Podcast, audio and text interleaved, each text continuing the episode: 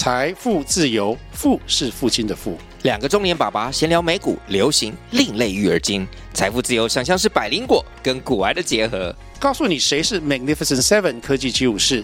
你该买瘦瘦比双巨头吗？从马斯克到泰勒斯，从华尔街到好莱坞，我们都追得上。新的一年听新的 Podcast，让我们一起财富自由，富是父亲的富哦。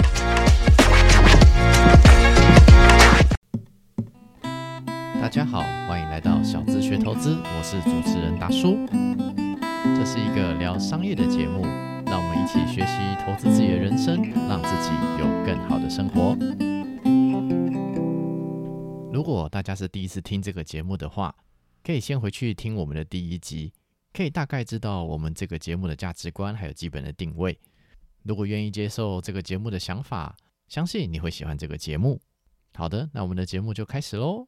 欢迎收听这个节目。今天很高兴能够访问一位有趣的新朋友雪叮当，我们欢迎他。大家好，我是雪叮当。对，今天的内容有点偏商业，又有一点偏旅行，介在两者之间吧，可以这么说。今天我们要来听雪叮当分享他自己的人生经历。那雪叮当本人其实一开始是念资工的，对不对？念对，而且而且是在做科技相关的工作，这是一开始嘛，对不对？对。然后到后面，现在跳出来自己做教练，而且是什么滑雪教练、水域教练。连滑板教练什么都有做，我觉得蛮特别的。对，没错，这段心路历程啊，我觉得也是应该是一个成长的变化了。那可不可以先请雪叮当来自我介绍一下呢？好，大家好，今天很开心能够来上达叔的广播节目。那我是中央大学资讯工程系毕业，中兴大学资讯工程研究所毕业。对，那过去我们在科技业待了大概十四年的工作。那最一开始自测会的时候是担任工程师，那也是在这段工程师的过程中，发现了户外运动有趣的地方，所以从呃从二零零六年，我开始接触了滑雪跟潜水，然后那一年我这个时候是说，诶呃上班到一半啊，朋友揪团，这么开始接触滑雪是这样吗？对，这其实是一个很有趣的故事。我当时接触滑雪的原因是因为我一个大学同学他参加了纳鲁湾旅行社办的滑雪团。然后呢，他们刚好有一个人临时不能去，所以我就去补了这个人的名额。嗯，那其实我在那之前，我完全不知道原来台湾有出旅行团到日本去滑雪。哦，对，其实是有啦，特别是像是一些什么空姐、空少或者是一些航空业的朋友，他们常常在出滑雪团。那这个其实台湾有这么一批人是非常热爱滑雪的。对，没错。但是当因为当年在二零零六年的时候，其实那时候。台湾跟日本其实还没有像现在这么方便。对，那那时候的日本其实都还没有那么多日本人能够讲中文，所以那时候去日本玩其实还没有现在这么门槛这么低。所以那时候其实我还印象中非常非常深刻，我第一次去滑雪的时候，除了不会滑雪之外，我连点餐都不会点，因为到了加油站休息站的时候，我要点一个咖喱饭，他就会喊你是几号要拿饭，好，那就喊一个你九你榜。啊，我不知道你九逆榜是谁？你九逆榜是谁？你都搞不清楚，真的。对，所以其实滑雪开启了我一个很有趣的世界大门。嗯，因为我除了发现滑雪的好玩之外，我也因为滑雪去学了日文。对，那这对我后来工作其实有很大帮助，因为我因为学了日文，后来有一段时间跟日本的 NT Docomo 合作的时候，在日本待了有有一年，在日本待了半年的时间，所以那时候有两年时间都在跟日本客人。做生意，这个做生意的过程其实是在做原本科技相关的工作，对科技的相关工作。我之前做的其实是跟通讯协定相关的三 G 的通讯协定，所以那时候是跟 NT Docomo 做网通产品的设计。后面没有想到，在这过程中，我从科技业就一路发现了运动好好玩。嗯，喜欢那种那种身体感受加速度的感觉是吗？对，其实，在滑雪的世界里面，我来自有两个快乐，第一个是。我觉得在玩极限运动过程，不停的挑战自己跟突破自己的快乐。那第二个很重要的是，在这个过程中认识朋友的快乐。我还记得我第一次滑雪的时候，当时是因为我是跟我大学同学去玩，可是晚上的时候大家可能回房间，一个人就很无聊，坐在窗边，哎，就另外一群的滑雪同好就找我一起去喝酒，然后吃东西聊天。然后后来的每年呢，我就自己虽然那时候单身，我就是每年都去参加滑雪团。然后就在这个过程中认识很多很多很多滑雪的好朋友，所以这个是我后来发现，原来一个户外运动能够让你接触到很多很多不一样的人群，认识各种产业的人，然后在这过程中展开了人生很快乐的一个不同的人生体验。后来就真的是觉得科技业可能也累了啦，然后可能是某个原因，最后决定要离开科技业，对不对？呃，其实离开科技业的原因是因为我在滑雪的过程中，我发现一件事情，就是滑雪可以带来给人的快乐远大过过去我在科技业的工作。那科技的工作其实并没有无法胜任，因为其实我在这科技的过程中，其实也是一路往上爬，最后做到就是负责海外 BD 的。部门好，负责三个部门的运作，但是在这过程中，我就发现这个带给我的快乐不如我带大家去玩的快乐，所以我才发现我其实更想要把这个人生不一样的快乐带给更多人，所以我就决定出来当教练。OK，那我觉得这个过程啊，应该。什么家人会不会反对？还是说其实没差？呃，其实家人一直都很反对。OK，好，没关系，不管的。OK，后来你当教练嘛，当然也要考各种证照嘛，对不对？那能不能稍微讲一下你都有哪些证照？因为我觉得光是列出来，哦，看到那脸书的那个履历，我都吓到了。证照这件事情其实又是更有趣的事情，因为我从二零一六年开始滑雪之后。因为我去滑雪，我身边很多工程师朋友就看到我去滑雪，嗯，他们就想要一起来玩滑雪，所以在过程中他们问我很多滑雪相关的问题。那因为我自己是工程师出身，所以我比较实事求是，所以我就会觉得说，如果我要回答别人问题以前，我可能要先把它搞懂。所以我就在过程中不停的进修，不停的进修，然后到二零二二零一零年，我就去考了滑雪教练证照，然后就成为滑雪教练。所以在最一开始，我其实并没有想要成为滑雪教练，我只是因为。我想要解决朋友问我滑雪的问题，我就去考了滑雪教练。那因为考滑雪教练呢，在这过程中我就玩很多滑板的东西、冲浪的东西，然后我去练了游泳，遇到很多山铁的人，所以在这过程中我就考了救生员、考了游泳教练、考了救生教练、考了健身教练。朋友去玩立桨，我就考了立桨教练、独木舟教练。重启救生艇教练，好，那这些所有所有的教练呢，都是因为在过程中觉得很好玩，很好玩，很好玩，然后跟着大家去玩，然后为了想要把这个分享给更多人，所以我就去考教练，让自己有更强的学理跟实物的经验，能够介绍给我朋友这个运动，不知不觉就考了一大堆教练。这个这，我说实在啦，一个人有这么多技能哦，那也真的是蛮厉害的，对吧？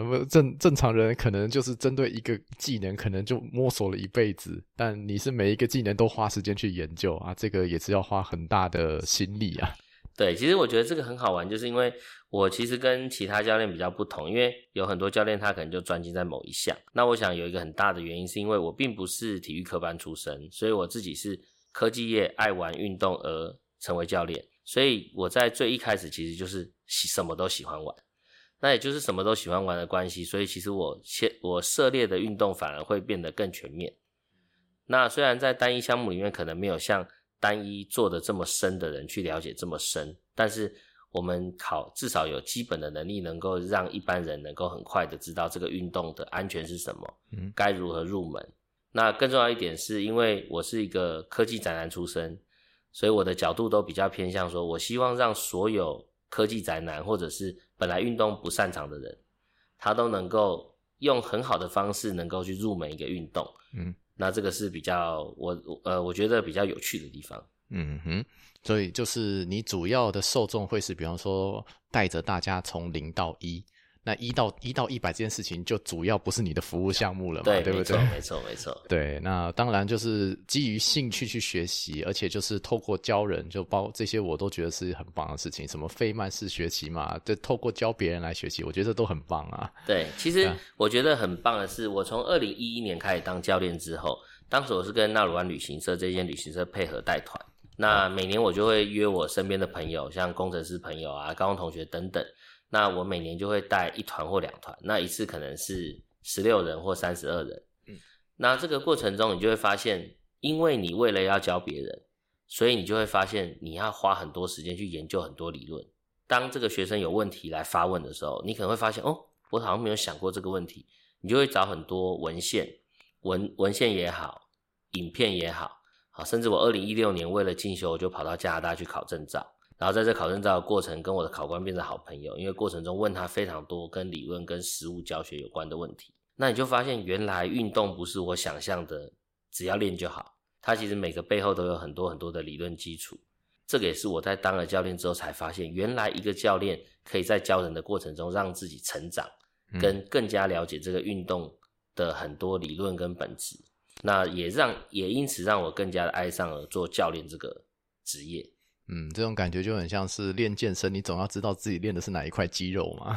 我从二零一一年开始兼职当教练之后，因为每年都跟旅行社配合，那也在科技业工作，慢慢的有越来越高的职位。那在这过程中，我就发现。我一直希望我的生活跟我的工作能够达到平衡，但是当工作越来越吃重的时候，我就发现这个平衡好像越来越难维持。在工作上，我们还是有一定的责任存在。做了越高的位置之后，其实你有很多时候需要把公司的公事放第一，所以有时候。就没有办法好好的在假日出去玩。那所以在二零一六年的时候，我就觉得这件事情好像不是我要的，所以我就跑到加拿大去考教练。去加拿大考教练之后，我就发现了哇，原来在加拿大有一大群，我在在现在在加拿大有认识一大群的华人朋友。你就发现其实有非常多的朋友们，他们能够把工作跟生活取得一个不错的平衡点。所以我在二零一七年的时候，我就在思考我怎么让我本来的工作。跟我的人生画上一个平衡点，所以二零一七年的年底，我就持续我的正职工作，那就变成是把我的原本的科技工作变成顾问职，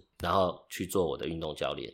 嗯，所以现在等于是二零一七开始算是正式的，就是以教练为正职在过生活嘛。对，那二零一七年的冬天啊，我就做了一整个雪季的滑雪教练，然后到二零一八年回来，我还就回到科技业做顾问工作。那在顾问工作的过程中，我就在水上教 SUP 立桨，对立桨活动。好，那在这过程中，我就发现，哎，我两天当顾问，其他时间带立桨，好像这样的生活还蛮平衡的。可是到了又到了冬天呢，我又全职教了一个冬天之后，我就发现，嗯，隔年我还是想要，就是在科技业这件事情跟教人这件事情的平衡上，我还是更喜欢教人玩，所以我就决定把顾问工作也辞掉。所以就全职做立桨教练，对，那也因为这个原因，我觉得它不应该是一个家教班的形式，所以我在二零一九年我就成立了现在的公司，嗯，就等于自己真的是创业了，对，没错，而且其实已经算是有点新创，对不对？对，算是一个新创。我们在第一年还有拿到台北市的新创的品牌的补助案，那能不能请雪叮当这边分享一下你自己创业的项目还有服务项目大概是什么？呃，包岛野孩子是我的公司。那包袋野孩子成立的初衷，其实是因为我看到了整个台湾的户外产业需要人来做产业链的整合。过去很多教练都辛苦在自己的教学工作上，那教练在除了教学工作上之外，他其实要花很多时间在做客人的教育，啊，包括行前教育，可能中间的行政流程、行政流程、预约、对账。啊，甚至万一有天后因素的影响，你可能要退款等等，其实有非常非常多的行政工作，其实教练会疲于奔命。那在教练在这样的情况下，其实他没有办法兼顾很好的教学品质跟身体的平衡，跟身身体健康的平衡。嗯，就时间不够用吧？对，时间不够，花在很多时间在做这种资讯流生意上面。对，没错。那除此之外呢？教练还有一个季节性的问题，比如说冬天滑雪教练他回来，春天夏天他可能没工作；夏天的水上运动教练他可能在秋天冬天他可能在北部没工作，他要跑到南部去。对，除非是说今天北半球做完去做南半球，除非这样子啦。对，但是因为北半球做完做南半球，南半球做完被北半球，这也是一种做法。可是呢，这个年轻的时候可以，但是到了某种年纪，其实还是会相对的太辛苦。就是想不想定下来吧，这会是一个人生课题啦。对，没错。那所以宝岛孩子这个平台，就是我希望把产业链整合。所以我们现在在做的事情，就是我希望把所有愿意认真做专业教学的教练集合到这个平台里。那集合到平台的目的是，我们所有大家可以互相去让这些专呃想要找专业教练的玩家，他可以在同一平台找到各地的教练教他玩户外活动。我们在平台上除了替他做网站的宣传，我们还替他做报名系统，我们还做线上金流跟我们的客服系统。嗯，也就是说，在很多资讯流的工作上，其实教练就不用再疲于奔命做这些教育。那像今天上达做的节目，我们也希望利用这样子的 podcast 或是其他的节目，宣达一些水域安全的知识跟教育给民众。嗯那民众更加了解这些专业的户外运动之后呢，教练就可以更容易的让学员学会东西。嗯好、等于在初期资讯的传递上，我们透过广播、透过网站、透过户外讲座等等，我们达到教育的目的。嗯那更多人了解这个水域活动之后呢，教练就可以专注在他的专业教学上。那这个市场打开之后，这些教练就能够靠专业教学赚到他生活所需的费用，嗯那他就不用再疲于奔命在很多可能要还要去外面送 Uber、送 Uber E，嗯好、甚至到其他去地方去打工来维持生活。好，那这是我们公司其实成立的最主要目的。公司是在什么时候成立的啊？对，公司在二零一九成立，啊，那等于是疫情前嘛，对不对？对，疫情前，疫情前 对，那你公司一成立就疫情对那整个户外运动基本上应该就是就死一片吧，应该可以这么说。这件事情其实很好玩，就是我嗯们公司成立的第一年，其实反而受到疫情的影响而受惠了。算利多、哦，，对，反而是利多，因为当时刚好疫情，大家不能出国。那就再在对，所以那台湾好一年的好玩。对，而且那一年其实非常有趣，就是我们刚成立的时候，其实很惊慌，因为我印象中当时台湾三级警戒，所以本来以为整个夏天会泡汤，结果没有想到在五月多的时候，疫情被控制住了。嗯所以反而从五月以后的夏天，是所有人已经前两个月没出去玩，所以就疯狂的在国旅。那也因此，台湾的很多国旅市场反而因此被打开。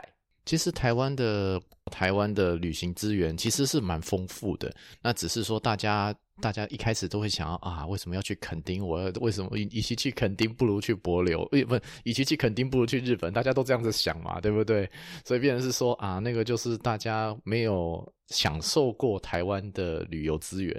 那慢慢的就是，诶，也是因为这波疫情一个机会，大家开始尝试就各种活动啊。其实台湾很多地方也都是国际级的水准，真的很棒啊。其实很好玩的事情，就是在疫情之前，其实像我自己也是整天都跑日本。好，那我记得我二零一八年以前，我大概一年去日本二十到三十次。嗯 好，所以我的护照全部都是日本，OK，啊，就一直飞，一直飞，一直飞，就不管我夏天也去日本，冬天也去日本啊，夏天去日本玩水，冬天日本滑雪。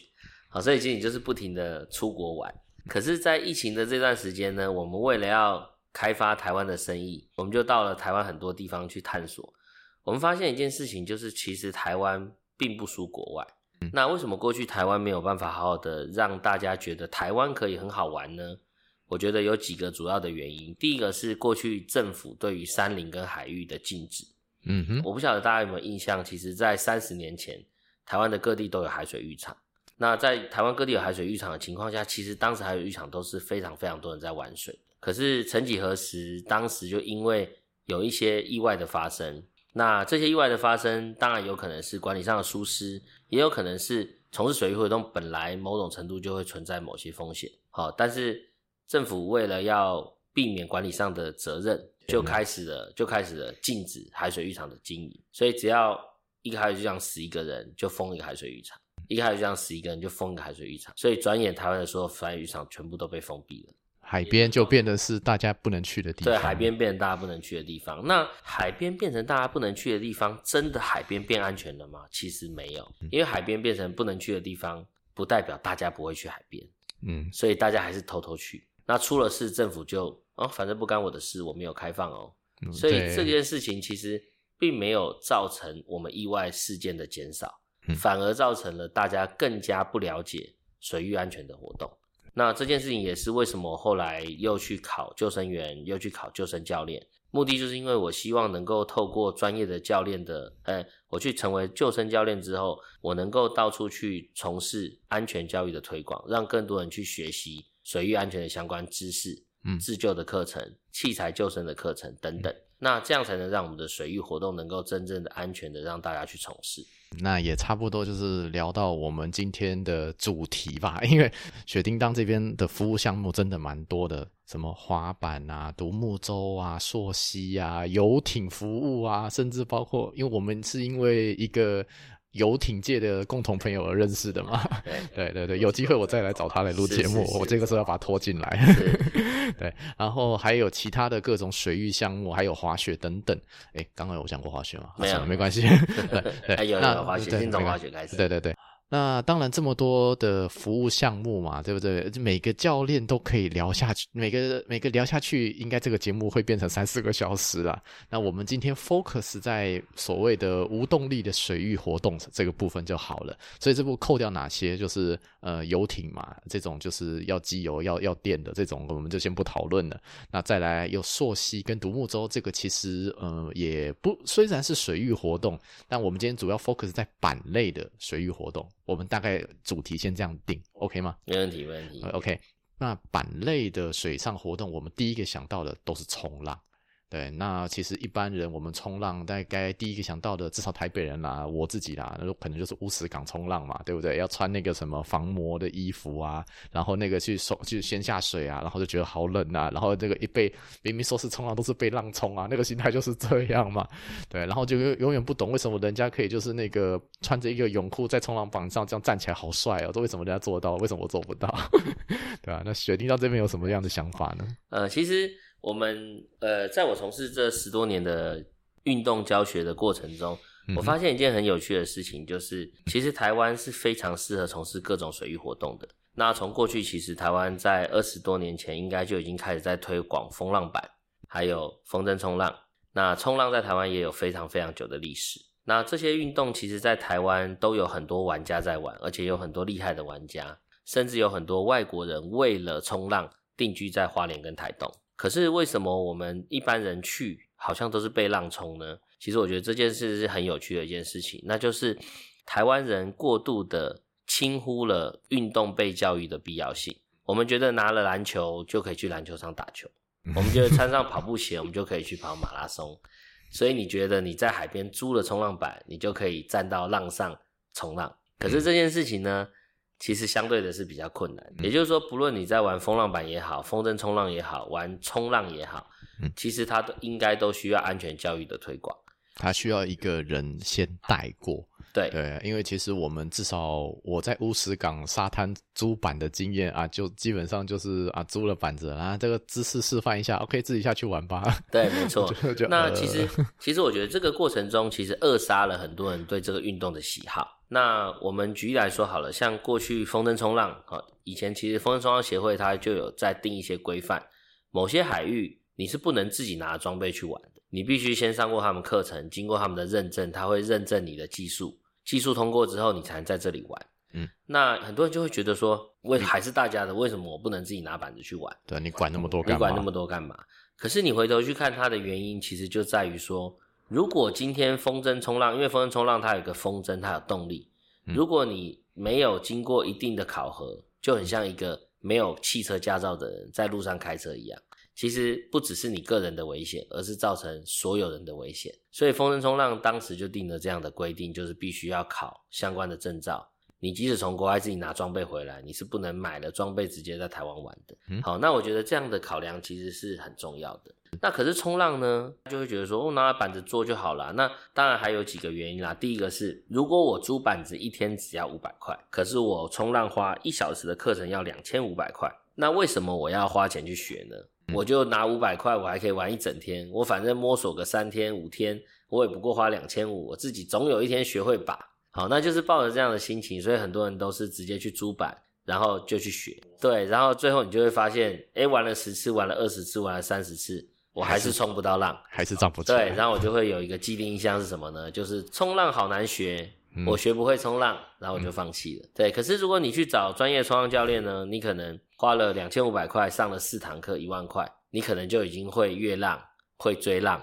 会下浪，那可能以后呢？当然很多动作你要花更多时间的练习，可是最起码你已经了解了安全，你知道怎么看浪的状况，你怎么看离岸流，你出去之后知道浪上的礼仪，好，你需要等待浪，谁有优先权，谁应该先下浪。当别人下浪的时候，你是不是要让开？或者现在这是你的浪头，你要先下浪。好，这种种种的安全规范，其实都是你在上课中教练会教你的。其实这有一套规矩，对，它是有套，它是有套很复杂的规矩的。好，所以一般人如果没有真的去上过课，或者是跟很多真正的冲浪玩家请教过的话，其实你是很容易在海上发生危险的。好，那还有一个更重要的事情是，很多人会觉得，那我好像会追到浪了，我会下浪的，你就会跑到一些别人。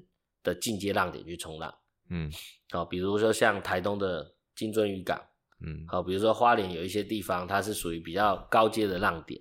那这时候你跑到那边去冲浪呢，你就会遇到一个状况，就是你其实没有办法安全的控制你的板子，嗯，就像说潜水可能潜不到五十只，有些地方不要去这样子。因为其实我们在玩板的水上运动的过程，其实都有一定的存在风险性。嗯，那我们在水上活动有几个动力的来源，比如说我们用人力，我们用风力，或者我们用外部的动力。嗯我举例来说，像我刚提到的风浪板跟风筝冲浪，它其实是靠风力的动力。所以像风浪板，它的风帆是插在板子上，嗯所以它会利用风的动力来让板子前进。是，那风筝冲浪呢，它会用一个腰扣扣在我的腰上，嗯然后腰上面绑着一个风筝，所以我会控制一个风筝在空中产生动力，然后脚踩着风筝冲浪的冲浪板，然后在水上。嗯那冲浪呢，我们的动力来源就是首先划水以后，让浪推动我，嗯然后我就可以在浪上前进，利用浪产生的推力。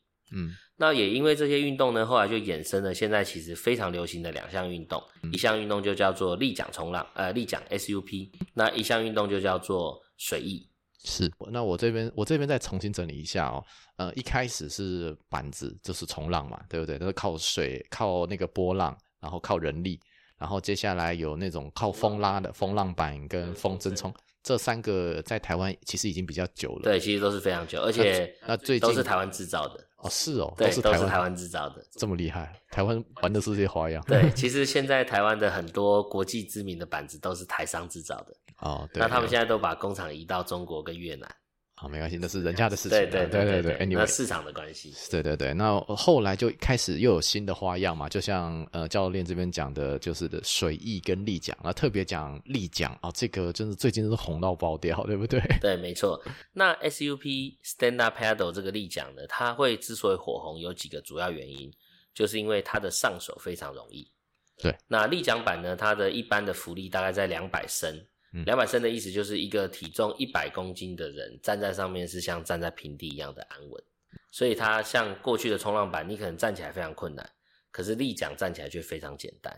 那立桨可以做什么事情呢？因为它站起来非常简单的关系，所以你拿着一支桨，它也很容易的前进。那立桨有很多种不同的玩法，比如说你可以在湖泊轻松的划立桨，悠闲的划，嗯，你可就以在独木舟那样玩。对，像独木舟这样玩，但是它是站着划。是然后呢，你也可以在立桨上面钓鱼，哦，对，我们就坐在上面钓鱼。立桨也是可以拿来做立桨的冲浪，所以国际是有比立桨冲浪赛的。啊，这有这种东西有冲浪，对，那立桨因为它本来就是立桨板的延伸，所以它等于是利用立桨板来冲浪，你又手上多了一个桨可以平衡，跟做各种动作。哦，对，所以立桨冲浪的入门会比一般的冲浪还要更简单，哦，你要有脚绳吗？就是也是一样。用脚绳。那所以说那个桨其实弄丢了也没关系，反正有脚绳板还在立就好。桨不会桨不会把它丢掉了，因为毕竟它是你的动力来源。对，这不小心弄丢了嘛，有可能也还是可以的。对对对还是可以冲至少人要在板子上嘛。对对 对，那它除了这个之外呢，SUP 我们还有竞速赛，对，而且是国际赛，它有分成，它用滑的，然后比速度。那龙舟啊，对，我们 也有龙舟版，对，龙舟 SUP 竞速赛。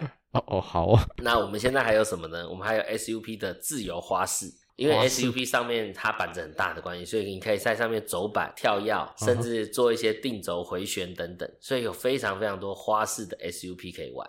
哦，对，这个在日本、在西班牙非常非常有名。而且重点就在于说，大家会玩 SUP，会玩 Sub，最重要的原因就是可以拍美美的完美照嘛。对，完美照也是其中一个部分。那除此之外，它还可以玩激流，哦，激流像，泛舟一样用 SUP 来。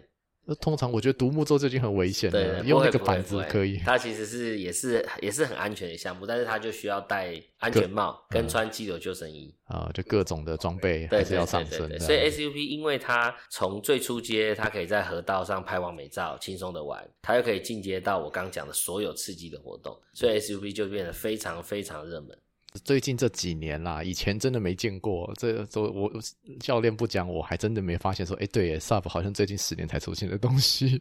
SUP 大概这十多年开始盛行，那其实我会真正接触到 SUP 大概是六七年前。那我真正会想把 SUP 变成我的正职做，也是因为到三年前的时候，我认识了一个厂商。那这个厂商他过去是他在台中的一个厂商，他是做冲浪板的制造。那他在五年前他就呃十年前他就发现国外欧洲好像已经开始流行立桨，所以他就去做了一个立桨的品，那嗯跟瑞士的公司合作做立桨品牌，然后就看到这个市场越来越大，越来越大，越来越大，嗯，就教练也就跟着跳下去对，我就跟着跳下去了。对啊，也不错啦。那还有刚刚还有另外一个，我听到一个名字是水翼，对，好，那 SUP 我们刚刚提到，因为 SUP 有各种各种的玩法，对那到了差不多五年多前的时候，其实有一个新兴运动起来了，就是水翼。嗯。水翼的英文叫做 foil，F O I L，它是在立桨板的底下加了一个翅膀。嗯。这个翅膀呢，因为在水里面被水推动的关系，它就会有白努力定律，让水翼浮出水面。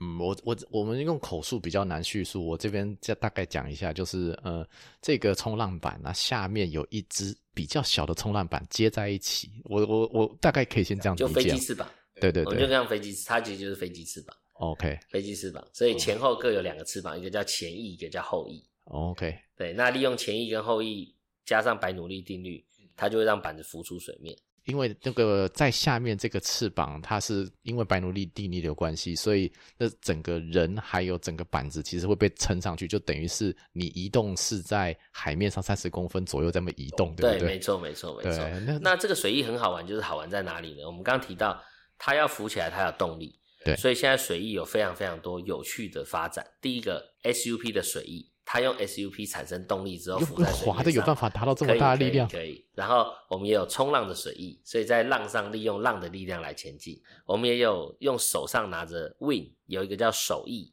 的手翼的水翼，这看照片有点像是那个把那个很大的风筝拿在手上，对，拿在手。上。对，那我们也有风浪板的手翼的水翼，所以它一样是水翼板上面插着风浪板的风帆，哦，所以就是等于是那个风帆是卡在那个板子，上面，卡在板子上。然后下面的下面还是有翅膀，所以等于是还是飘在空浮起来的还是会浮起来。对，那我们还有什么？我们还有风筝的水翼，哦，还所可以所以就是一样是用原本风筝冲浪的风筝，只是脚上不是踩着风筝冲浪板，而是踩着水翼板。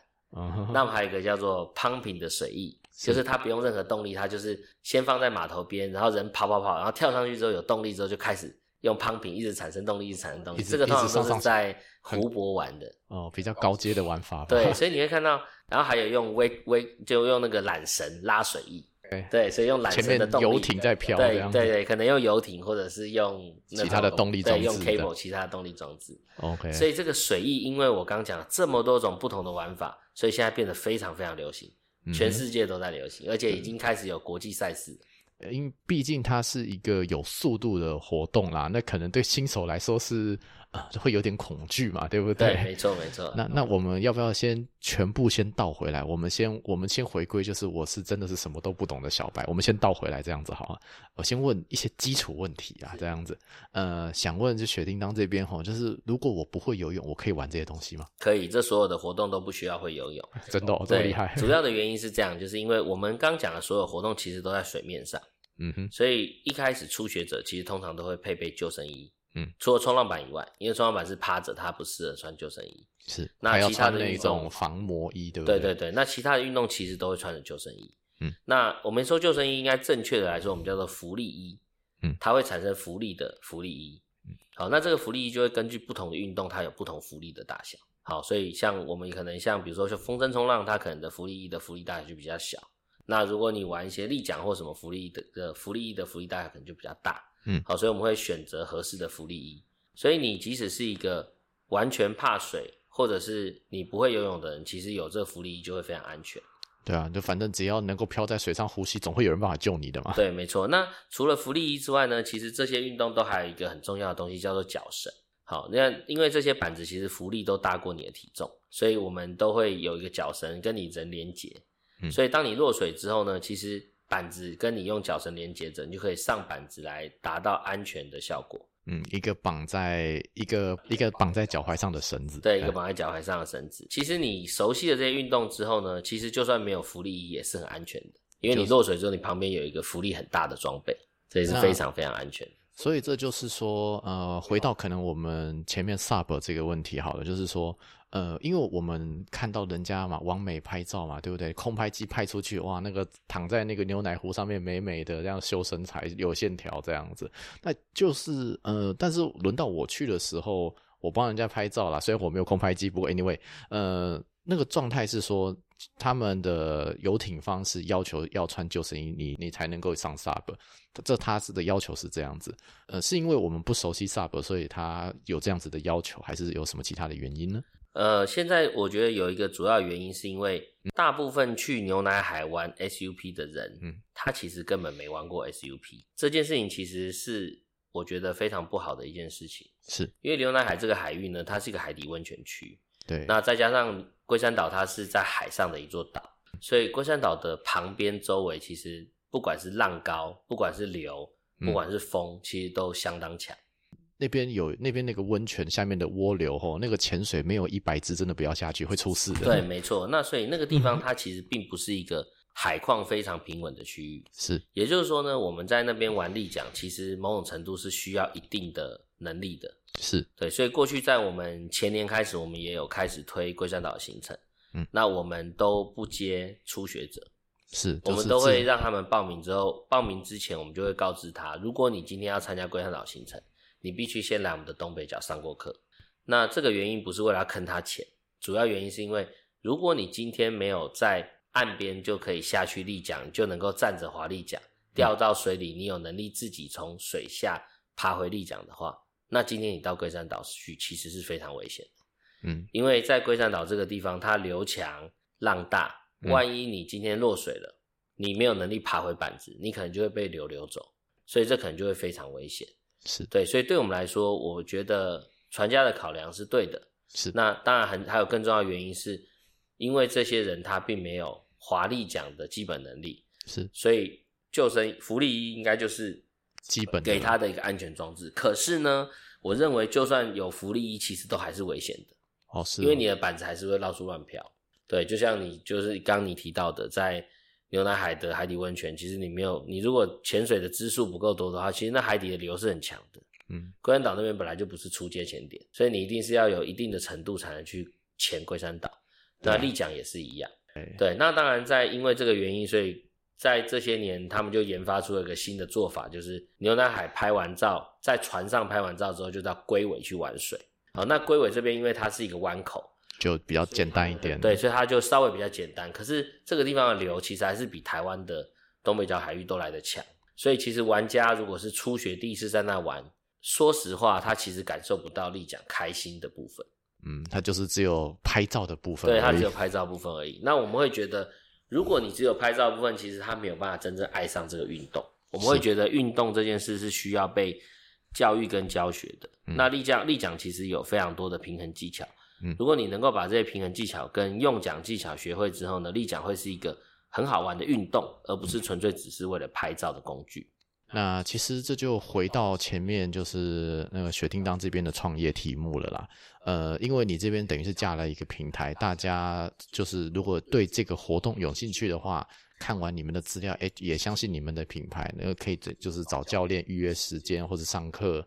然后跟在哪边集合什么的，那这些服务啦，呃，你觉得有没有什么比较需要值得注意的点？你自己觉得？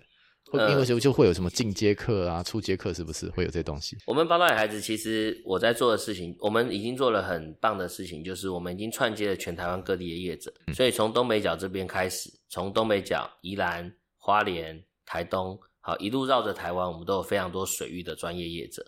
那这些专业的业者呢，他们都有专业的教练证照，那我们也都有提供公共意外责任险跟相关的保险。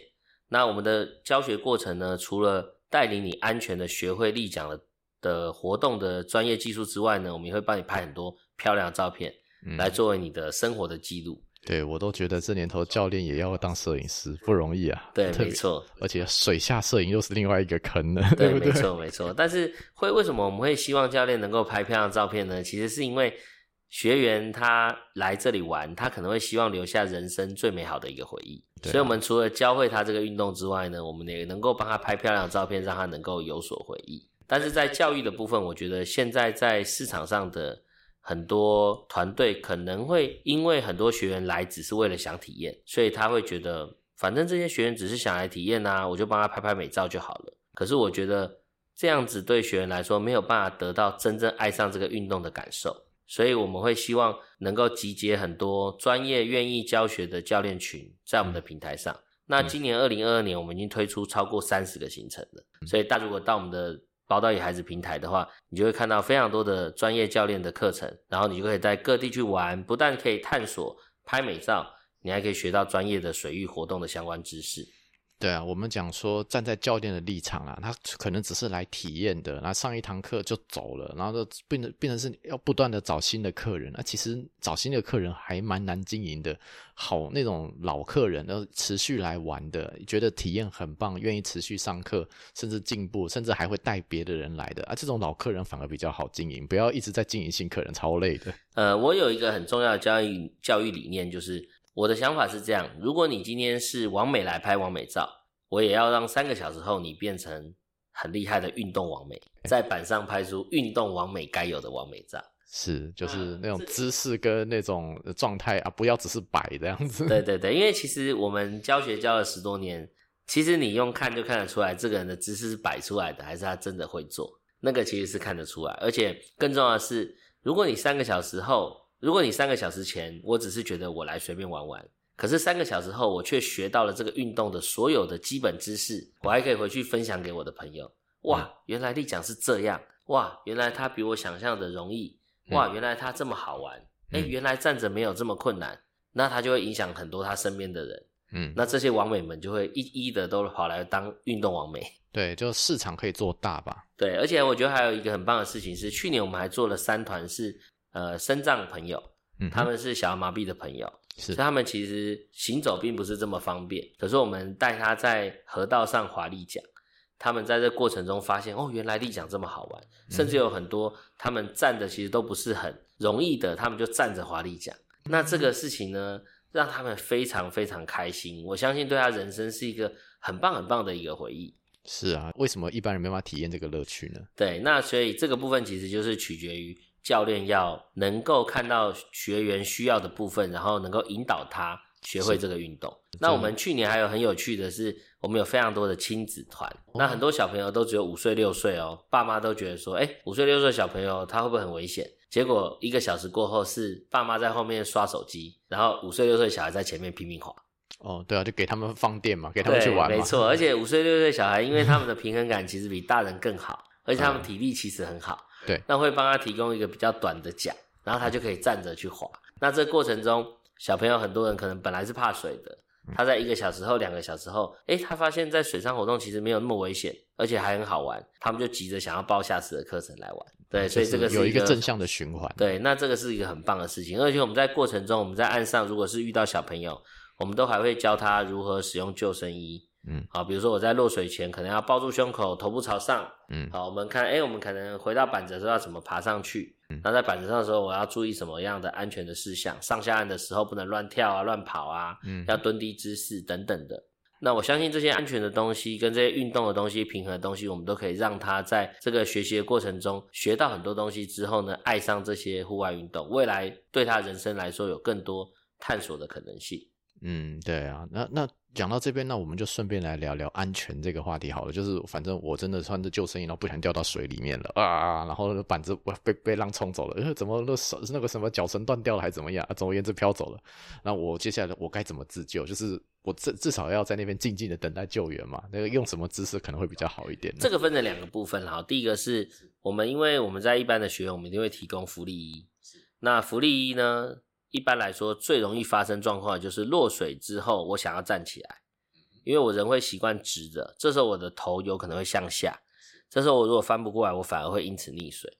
所以其实国外有非常非常多的案例是浮潜溺死的，原因就是因为浮潜的时候他面朝下，他吸到水之后呢，他不知道如何把自己翻到面朝上，所以就因此溺水。好，所以我们在落水第一件事情，我们都会提醒学员一定要把头部往上看。所以我只要双手抱胸，头部往上看，呈现这个姿势的时候呢，我的鼻跟口就会很容易的呼吸到空气，所以这时候就会非常安全。好，那当然，在刚提到的就是脚绳断掉这件事情，在我们一般带团这件事是比较不会发生的，原因是因为我们在浪高只要大于零点八公尺，风力大于十六到十八 kts，就是大概是二到三级风，我们就不会出团。有有个极限对，我们有一个极限，带一般的休闲团。嗯好，那唯一会发生脚绳断掉，通常都是冲浪的时候。嗯，对，那冲浪的时候，因为浪有时候真的很大，比如说台风前后的浪，但但是这时候的浪其实是比较有力，而且比较好玩的。对，好、所以反而脚绳断掉这件事比较会发生在高阶的冲浪课，嗯，那一般的休闲玩家应该不会碰到，其实是很难碰到。是是，是那再来就是高阶冲浪课，其实我们第一个我们会用比较粗的脚绳，第二个是脚绳大概每几个月就换一条，即使它没有断掉就会换一条，对，确保确保安全。有个安全系数在啦，对对对，没错。对啊，任何跟什么不管是登山啊、潜水啊、呃什么冲浪啊，那个绳子都是安全系数超强的。对，没错，没错。呃，我觉得台湾的水域，其实在过去大家努力下，其实观光局也都已经在推动我们的所谓的开放海域的活动。那行政院在这些年也都做了向海致敬的一个政策，我们也成立了海洋委员会，在开放相关的海域的相关的政政策。就是不管是那个权责、权责相关，还有那种什么招标机制，都开慢对安全慢慢都开始安全在机制在一个建立的过程。对，在建立的过程中，所以我们会希望说，未来大家在从事水域活动的时候，不论你是找教练学习，或是你自己真的想要买装备就去玩，嗯会建议大家还是要了解一些安全相关的规范。好，因为台湾还是有很多地方，比如说港口前面不要从码头前面划过去，好，那还是会有危险性。那比如说当天真的是你要去看一些 windy，了解今天的风况浪况，好，今天有没有大潮，潮汐的流是不是太强？这个地方到底适不适合玩这个活动？好，那如果有更多人了解这个安全的观念之后呢，我觉得水域的开放，水域的玩家，更多人在水上玩，我们的活动就会更加安全。对，这个是我觉得大家可以多多去了解。那未来我们也会在宝岛与孩子的平台上，我们会拍很多的系列的影片、相关的文章，甚至我们会办一些免费的户外讲座。我们希望能够推广更多的安全知识、安全的教育给大家。那不论大家最后会选择来跟我们上课，还是只在网络上看我们的文章、影片都没关系。重要是大家了解安全的观念，然后了解我们从事运动的风险，符合自己的安全条件跟自己能够承受的风险系数下去从事户外运动。我相信大家的人生会过玩得更开心。对啊，就是这是一个乐趣啦。当然，就看大家有没有兴趣。那我相信也有许多教练朋友自己在那边单打独斗，真的也很辛苦啦。那假设说我对水上活动有兴趣，然后或者是说我这个教练或许想要加入你们，那我可以怎么样找到你们呢？呃，我们宝岛野孩子目前有经营 IG，然后也有经营脸书，我们也有 Light，好，所以如果你想要学专业的运动，可以来找我们。如果你自己是一个专业教练，你希望未来能够好好把你的专业教学推广给更多的人来了解的话，也欢迎私讯我们来加入我们。对，那我们非常欢迎所有有专业证照，而且又愿意把专业的教学理念带给更多的热爱运动的玩家朋友的人来加入我们。嗯嗯，好的，那相关的链接我放在资讯栏下面，给各位听众做一个参考。